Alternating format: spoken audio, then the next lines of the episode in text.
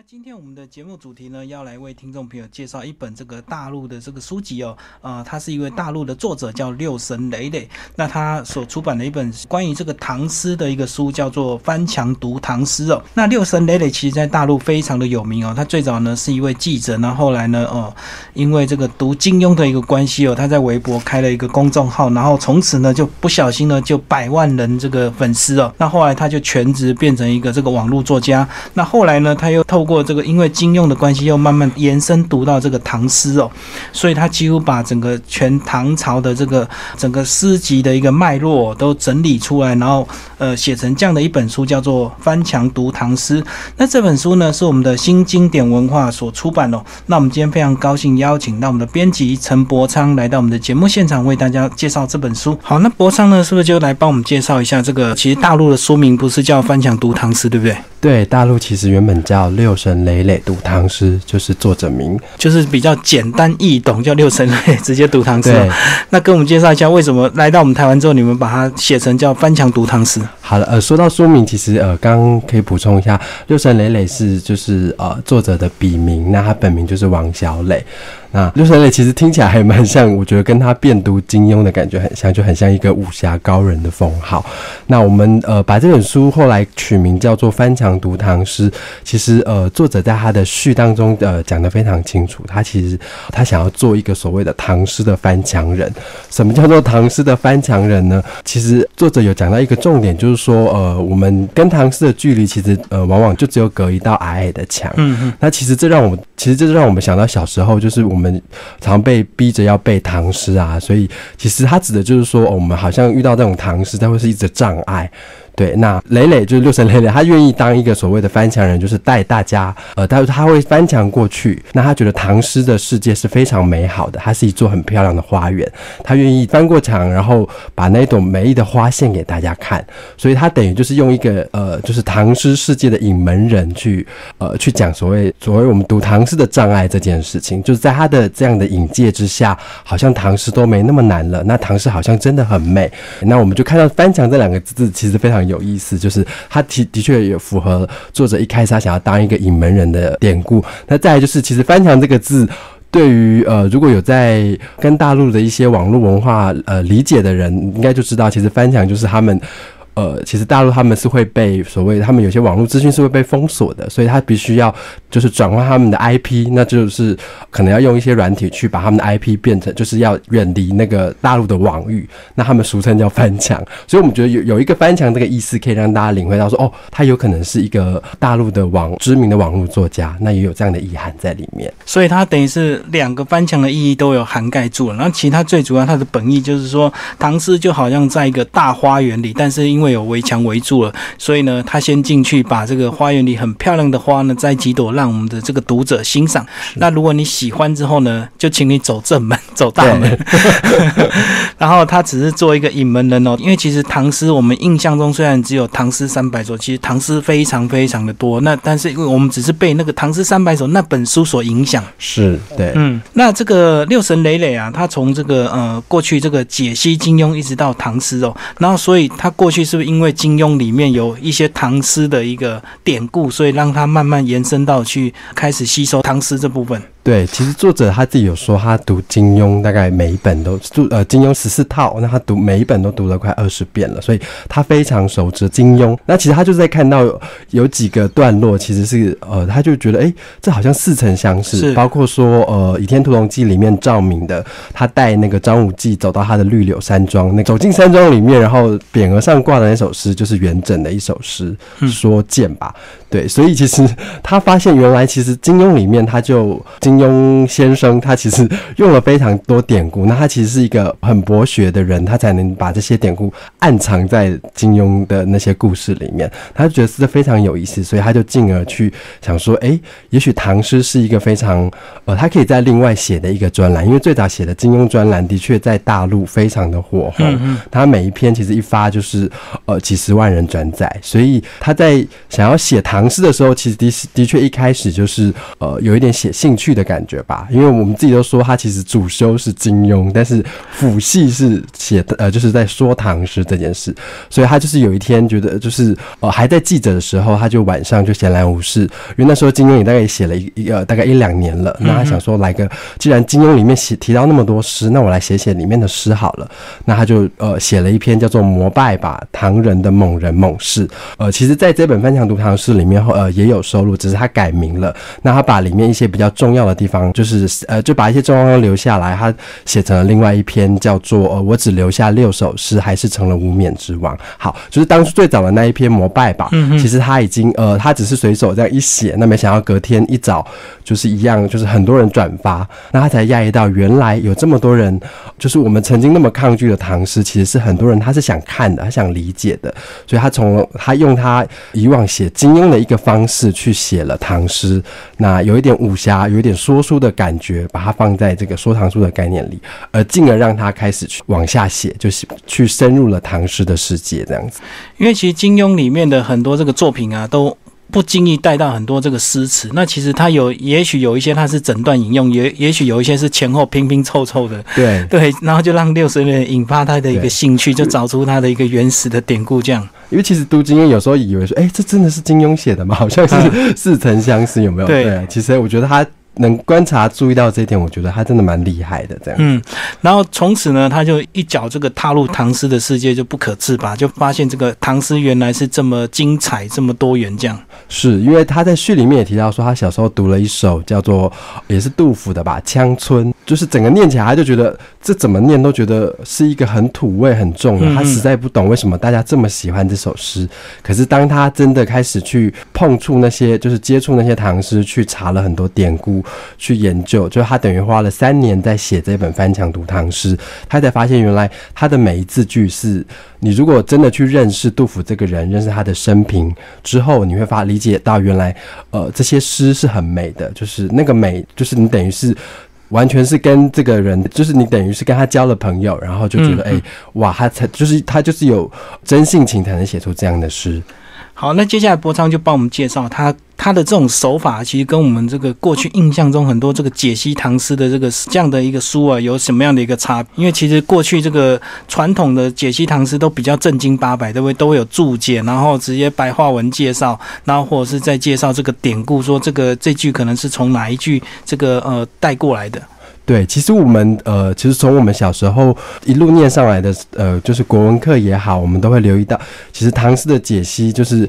其实非常能让人家抗拒的，会一去讨论那首诗句，会讨论诗眼在哪里，这是绝句还是律诗还是古诗？对对对，那我觉得六神磊磊他这一本书里面收录了三十一篇，呃，等于是他的文章。那他其实用了一个非常，呃，在语言上他用了一个比较我们年轻人可以接受的。网络语言，那再来是呃，他的文字，就是他的呃，就是讲故事的方式，就是里面比如说提到诗也好，或者是提到呃李白的生平啊、杜甫的生平、王维的生平，其实他用了一个很像说书人的角色。嗯嗯那我觉得这个跟他呃，就是读了那么多的金庸有关系，他用了一点点带有一种呃，有一点。看起来有点戏虐，可是其实你如果读进去，你会发现其实它是呃有考证的，它不是每一个都是好像是他自己瞎扯的，对。所以其实他用了一个非常呃现代人可以马上可以读进去，然后读进去之后发现它是一个很有趣的故事，很诙谐，很好笑，然后你会觉得很。就是很幽默，其实也有他感动的地方。他用了很多不同的文字去、去说唐诗，那这是跟以往以往呃，就是是我们以往学的，或者是跟市面上的一些呃解唐诗的书，我觉得很不一样的地方。那其实整本书啊，三十一篇这个章节啊，那我其实我读第一遍的时候，那时候还没有读那么精细，就还不知道章节跟章节之间的一个关联。当我在读第二遍的时候，我才知道它真的是有它厉害的一个地方。每个章节其实在年代上都有一些串联，或者是人物跟人物之间是有关系的。对，其实在这里面的章节安排，其实呃你。能理解他为什么花了三年去写，嗯在我们章节的铺陈上，其实就是我们以往学的，就是你在唐诗之前的呃南北朝也好，或者、隋唐，他就开始写了。为什么呢？应该说为什么那时候诗歌没有那么兴盛？那他有解释了为什么。所以其实整个读起来的脉络就是我们读的初唐、盛唐、中唐、晚唐四个年代。可是你完全不会，因为你看到这四个名字，你就会觉得哈又来了，又叫我背历史这样。可是他完全用一个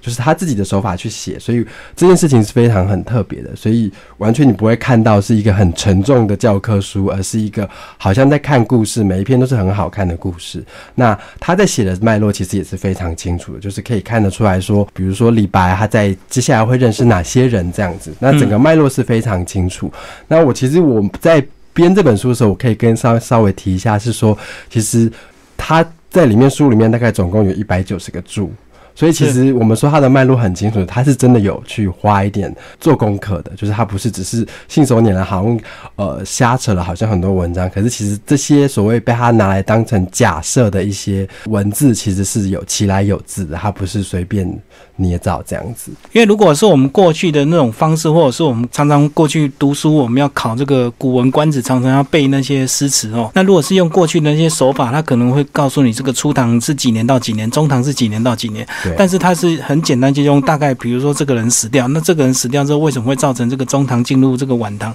其实它整个脉络跟有别于我们过去直接背年份，那是完全不一样。它是以人这个以诗人为主的一个出发点。是，我觉得这点是非常厉害的，就是你完全不会觉得有压力吧？然后你一读就说，哎，马上就读进去了。比如说他用了一些，呃，我刚刚说到他用了一些现代语言，所以他就会说，呃，在某一呃，比如说在初唐的时候，谁最牛？最牛就是大陆的用语，谁最厉？害的意思，谁最高明的意思，然后就列举了，比如说初唐四杰谁最牛这样。是是是，或者是什么什么是这个呃唐朝最狂的一首诗这样子，用了很多这个现代人的手法，所以你读起来会跟你觉得距离很近。然后呢，他又有一点用这个小说的一个手法，他去模拟想象他可能会对谁说什么样的一个话。对他那个，而且那个典故其实当然就是原本有一一定是原本有个点，那他就会说哦，其实比如说王维他在呃遇到我们都知道王维跟玉贞公主他们其实可能有呃曾经有某一段情，所以他用了一个就是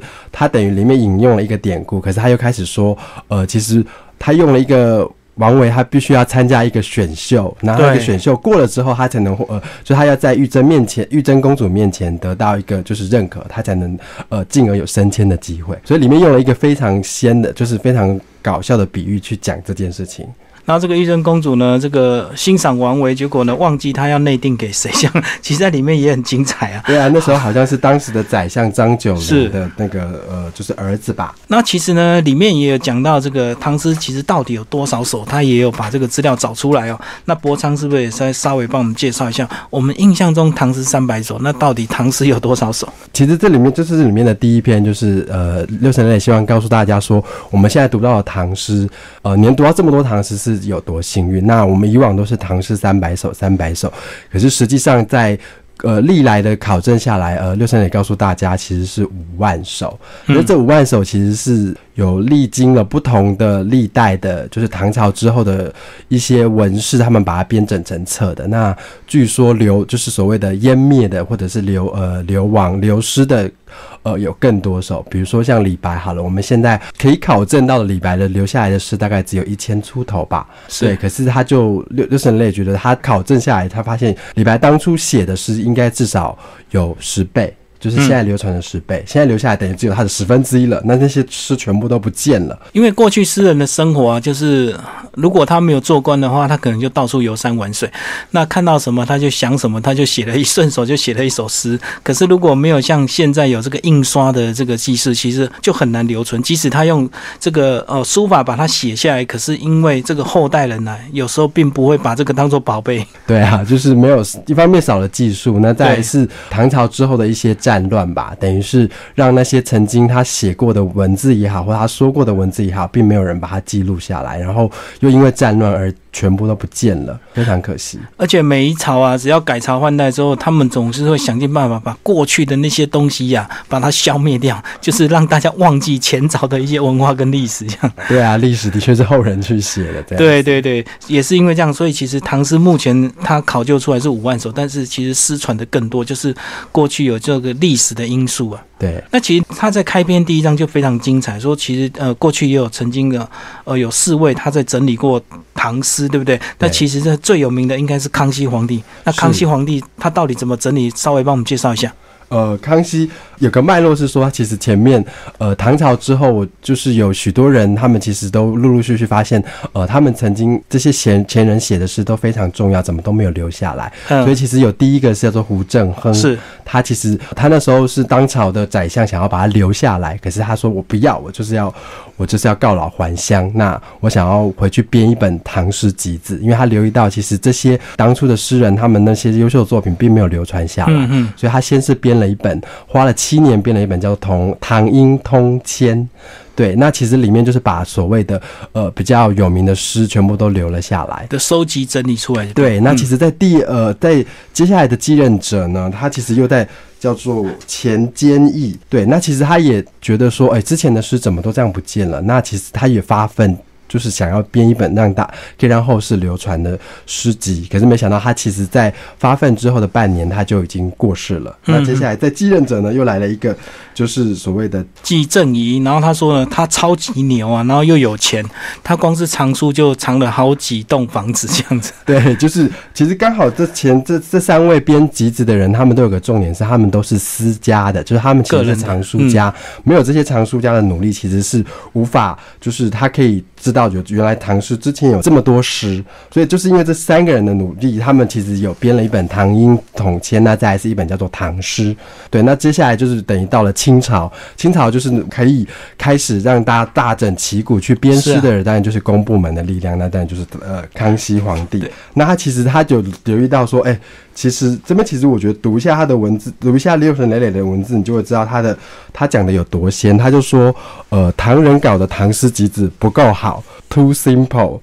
那这个唐人就是刚刚讲的胡正亨。对。那再他又说，宋人搞的唐诗集子错漏很多，naive 很天真。嗯。那这个宋人其实讲的就是刚刚说的第三位叫季正仪，所以他就撂下狠话，就说我们应该要搞一本真正的唐诗。是。他就是后来我们很多人，呃，很多学者后来他们。们考证的就是所谓的这本全唐诗，他就把它编出来了。那他就要当初的一位，呃，将就是当初的一位，呃，就是曹雪芹的爷爷曹衍去编了这一本。那当然就是花了很，就大概等于是在胡正亨他编了唐诗之后的八十年后，这位曹衍他就率领了十位当时的翰林官员，然后就编下了这一本全唐诗。对，所以其实这样的一个初衷。呃，其实刚刚说的那些什么唐人搞的机子不够好，对不起，我那个其实是非常六神磊磊的语言。当初是不是有这样说？那当然无从考证。那其实这就是六神很厉害的地方，他用了非常呃现代的语言，让大家一看就知道说，哦，原来其实那么有趣。然后这个康熙呢，当然是动用整个这个国家的力量，当然就编出了这个非非常棒的这个全唐诗哦，所以才能够一直流传到现在。对，就是有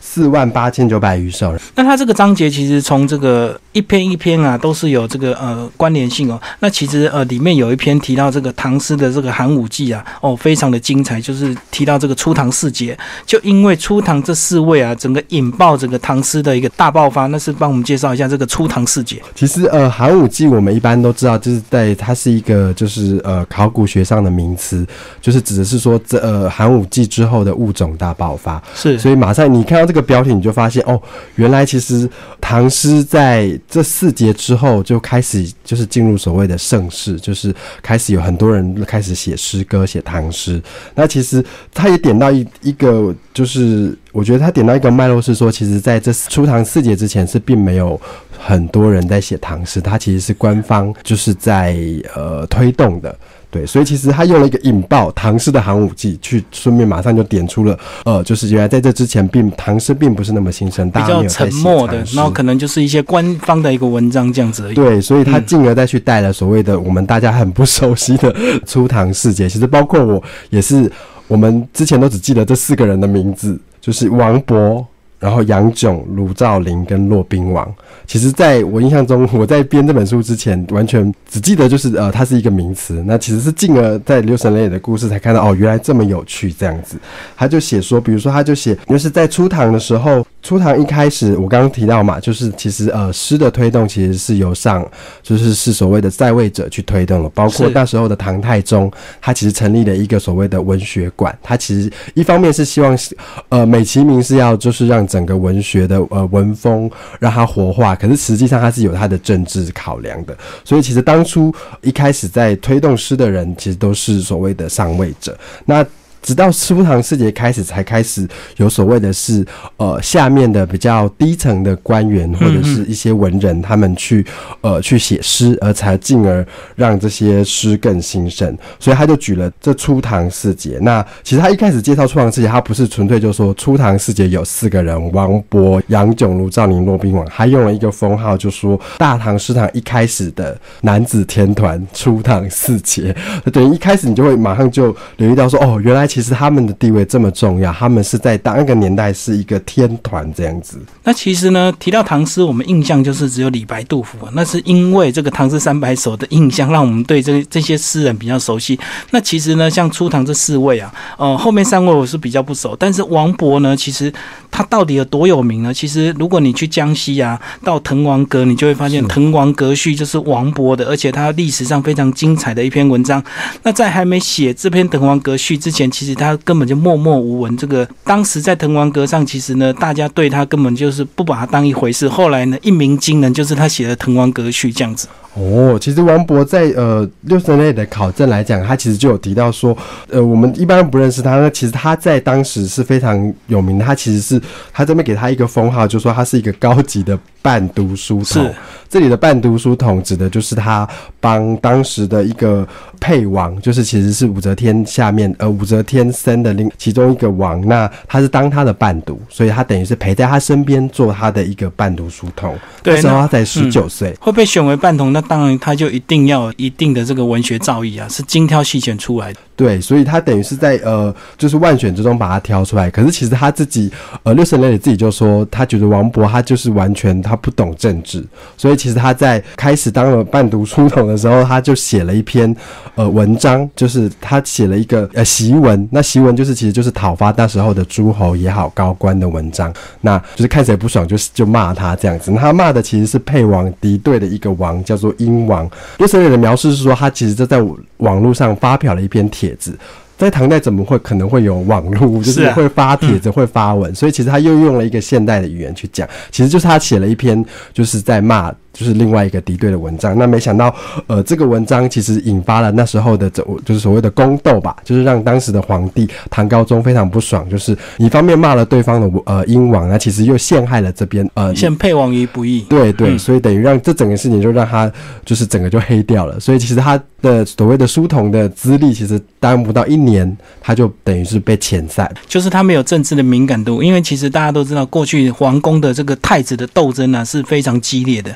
那如果你帮某一个太子去骂另外一个太子，哇，这个斗下去就没完没了。那对啊，嗯，那身为一个当权者，他当然不希望他的儿子啊，这个伴读啊，去介入这个儿太子之间的一个斗争，所以他很自然就被流放，而且他好像英年早逝哦，二十几岁就走了。对他直接是二十六岁就离开了。嗯嗯，所以他其实是一个非常可惜的一个呃诗人这样子。刚刚我们简单介绍完这个呃初唐四杰哦，那这个有四位，那听众朋友有兴趣可以找这本书仔细来阅读。那接下来我们就来。进入这个盛唐哦，那盛唐有一个章节，这个光是这个名字就非常的这个耸动，叫做只留下六首诗的王之涣。为什么他只有六首诗？其实他这边有一个标题上还有一个无冕之王哦，无冕就是说就是他没有皇冠，他没有那个冕，对，那表示说其实他其实是很厉害，他是王者，那只是没有皇冠这样子。对，那我们刚刚有提到说，其实唐诗五后来留下的只剩下五万首。对，那其实王在这一篇故事里面，就是他最早写的一篇，他其实就要提到说，呃，王之涣其实留下了非常依他的经历也好，或是他的资历也好，他其实是他当初的诗是非常多首的。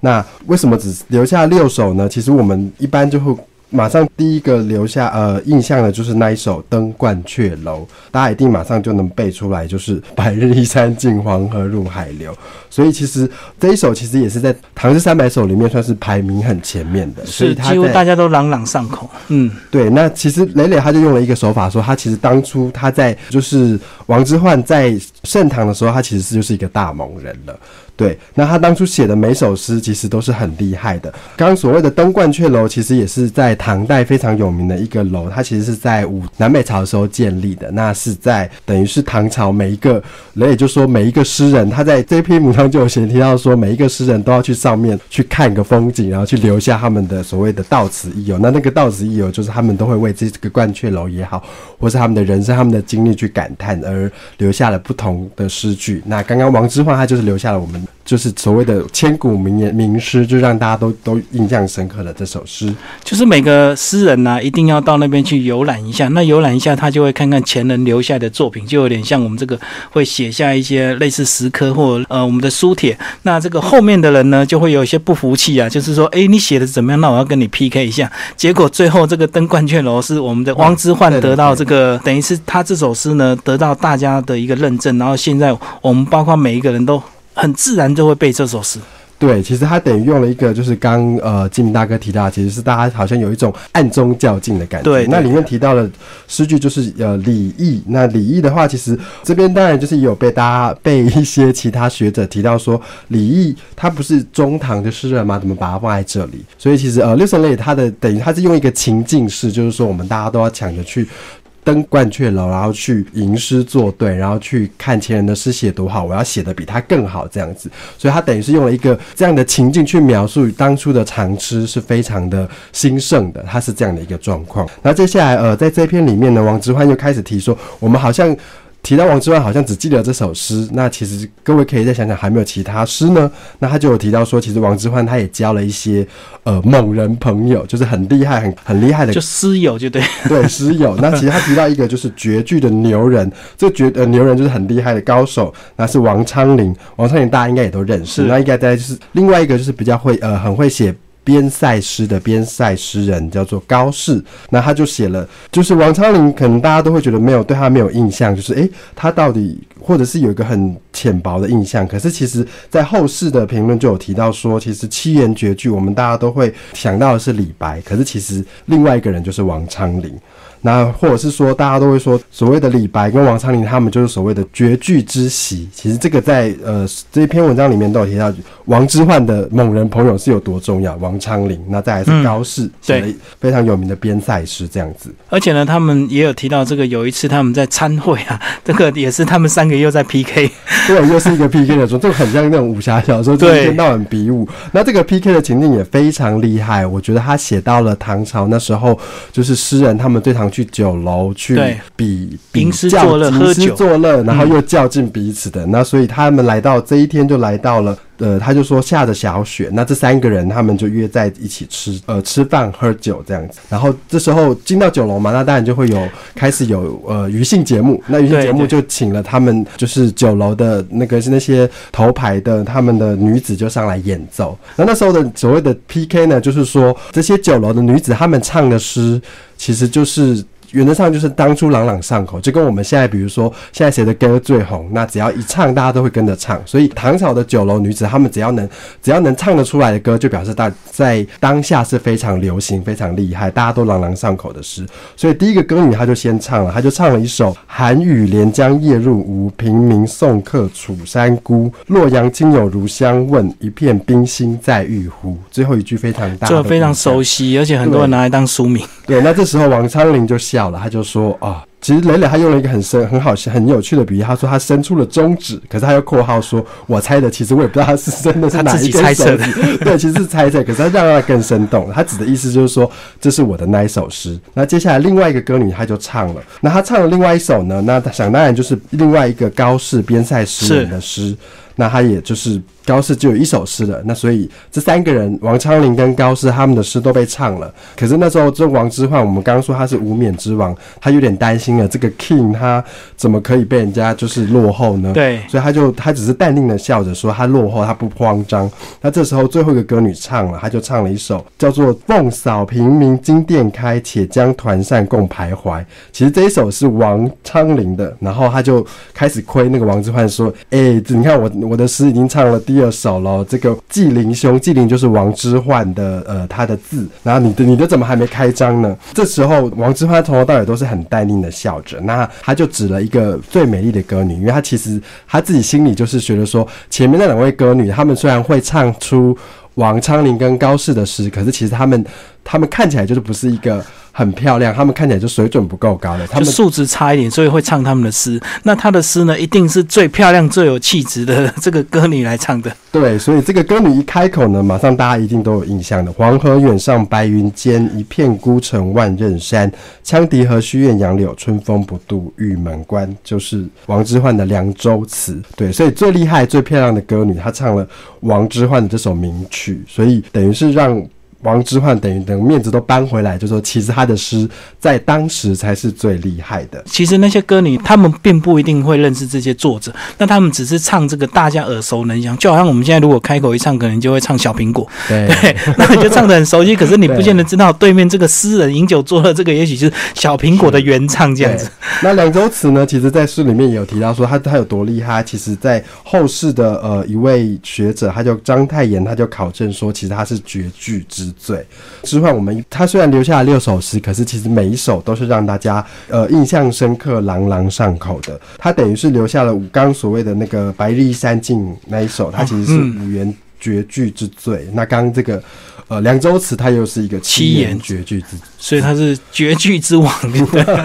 对，所以其实六神磊他用了一个非常有趣的，就是他一下提点到了唐朝的当时的一些风俗民情，然后也把这三个。诗人的一些他们的友情或者他们的较劲的那种情谊都把它放进去了，所以在这一篇我只留下六首诗里面，其实你很快就可以理解到说，哦，原来在盛唐里面这三位就是除了李白、杜甫以外，这三位诗人也很重要。而这位王之涣，就是我们大家朗朗上口那首诗，其实他的地位不是我们想象中的那么低。好，那既然这个唐朝这个唐诗一定要提到李白，我们还是要带到李白。那他的其实这个章节也有一篇是提到李白哦。那他假设一个问题，就是如果没有李白，那当然没有李白就没有他的一个作品。那我们今天呢，我们会少了多少我们这个非常熟悉的这个诗词来帮我们介绍一下？如果没有李白，好，其实我看到这个片名，我第一个有印象的就是。不会有李荣浩那首歌，就是李白嘛？对，是，对。其实这是一个非常厉害的假设。那到底没有李白之后，我们好像觉得，哎呦，没有李白又怎么样呢？那其实是在六神类的考证当中，其实有很大的影响。你感觉好像会觉得说，《全唐诗》刚康熙皇帝编的那本《全唐诗》，是他感觉好像昨天少了一。就薄了一点点嘛，感觉好像少了一个人，好像没差，对不对？可是其实没有李白来讲，我刚有说嘛，其实他现在留下来。的大概是一千一千首，其实一千首，它其实，在很多人都说，它它只要一吟诗，其实是整个半个盛唐就没了。那也包括说考证上有可能，它其实当初有一万多首，所以你等于五分，假设诗有五万首的话，其实五分之一的诗都没了，那等于你那么其实好看的诗也都没了，那这样真的是呃是好的吗？没有李白其实是很严重的一件事情啊。对，然后包括我们后来后世一些流行的用语也好，或是我们认识的呃，比如说。说像《侠客行》，其实里面有一首名句叫做“事了拂衣去，深藏身与名”。对，没有李白的话，就是也就没有《侠客行》这首名诗。那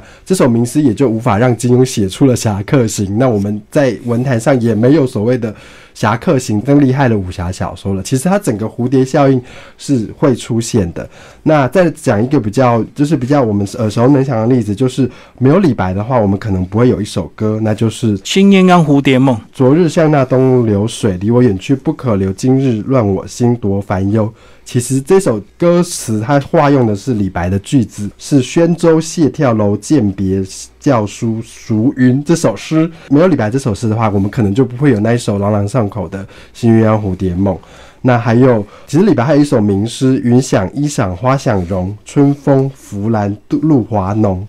那其实没有这首诗的话，我们可能就不会有个品牌叫做露华浓。因为云想衣裳花想容，这个就是形容这个一个女孩子的这个忧愁啊，所以这个呃，其实我们过去也常常听到这首诗啊。对啊，就是完全是个名曲，所以等于其实如果没有李白这个假设，它等于中华华文的诗歌江湖，其实格局会整个会有大变动这样子。再来就是有一也是一个对比性的，如果没有李白的话，我们可能就不会有，比如说会拿来跟其他诗人做比较，包括杜甫也好，那也不会有后来的所谓的小李。那等于这些，它都是一个相对应的状况，就是如果没有李白，它其实并没有一个我们觉得那想象中的啊就没有李白就这样啊。可是其实它整个影响的影响到后世的状况是非常严重的。所以李白其实在这个整个唐诗的这个呃时代啊，这个唐诗大概三百年的一个历史，还是有蛮重要的一个地。地位，而且它这个诗的产量非常的多，对只是可惜流传的这个很少，那其实大部分都已经流失了。好，那接下来因为时间的关系啊，所以这个最后这个呃博昌来帮我们稍微做一个总结哦，就是其实我们过去印象中提到的都是唐诗三百首嘛，哈对，那其实我相信这个六神磊磊在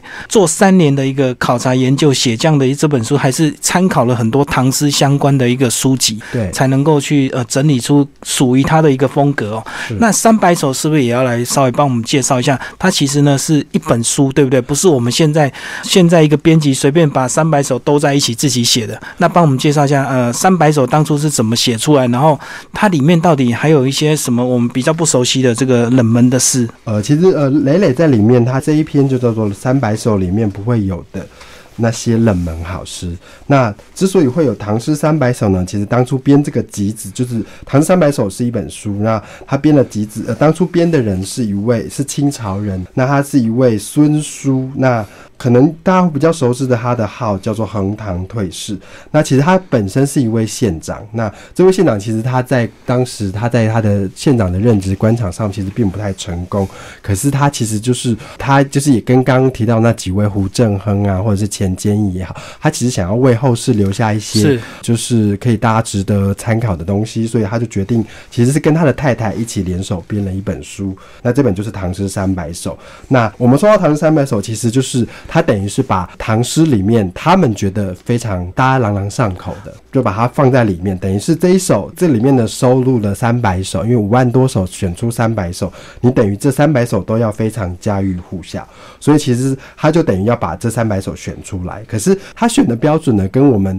因为毕竟是清朝，也许他在选的标准的确跟我们现代可能又不太一样了，所以他其实完全是按照他的各种流派，他都把它选进去。那其实我其实也稍微 study，那也包括六神磊磊说的，其实里面选的诗，比如说像杜甫就三十八首，然后李白也有三十几首。那我们呃在我们大家比较熟知的，比如说孟浩然、王维里面也都各有所谓的二位数的诗句，每一个其实都是大家耳熟能详的，包括王维的《相思》啦，或者是少小离家老大回，哇，这个对，嗯湘云改鬓毛衰，那个贺知章的《回乡偶书》，李香颖的《嫦娥》，其实这些都是我们大家就是都听过的。那其实我记得我我想起来，的确我在小时候，我妈曾经买过《唐诗三百首》嗯那其实第一篇就是“锄禾日当午，汗滴禾下土”，就是那一首，就是锄呃锄禾。所以其实。大家提到《长歌三百首》，一定都有自己你自己印象深刻的一首诗，所以这六神磊的比喻就是说，其实这三百首其实是靠用到现在的说法，就是它是当年的主，它是在唐朝的主打歌，他们是他当年最红的，它是他们的小苹果，它是他的小幸运，是是，就好像我们 KTV 总有这个点歌排行榜，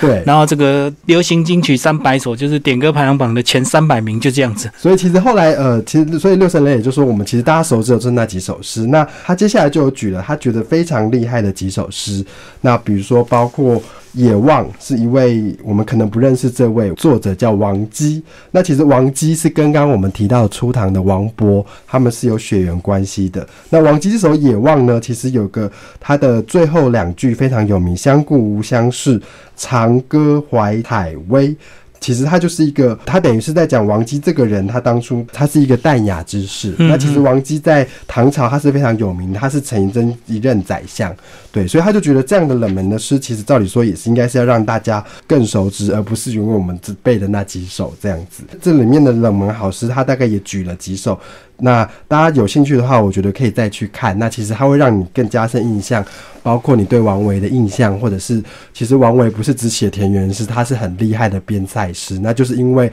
我们《唐诗三百首》里面并没有读到王维的其他的写边塞的诗，我们就在后世就会觉得，哦，原来王维只是个田园诗人。所以我觉得六神磊磊他在这一本书里面的用意，其实是让大家更用更开阔的胸怀去理解所谓的《唐诗三百首》，不是我们永远背的那几首“床前明月光”那几首。那其实你借由认识的其他诗，你会更知道原来其实当时的诗人他们其实有各种不同的流派，或者是有不同的面相，或者他们的心境，他怀着什么样的心境去而写下了这首诗。对啊，唐诗从这个将近五万首被整理成三百首，那三百首我们其实也不是每个人都熟悉，也是被选进教科书的，我们才会熟悉。那其实光是三百首就有很多我们所不熟的，这也是这个六神磊磊他的一个意图，他希望带领大家进入这个呃唐诗的一个大花园，然后自己好好去享受。那最后呢，这个博昌再帮我们总结一个，我相信啊，这个以他这样的一个手法，有些这种正经八百的这个唐诗的一个教授或者是历史学家，一定有一些人不能接受。那是不是有一些人也会对他这样的一个手法，他可能用自己的想象，或者是用小说，或者是这个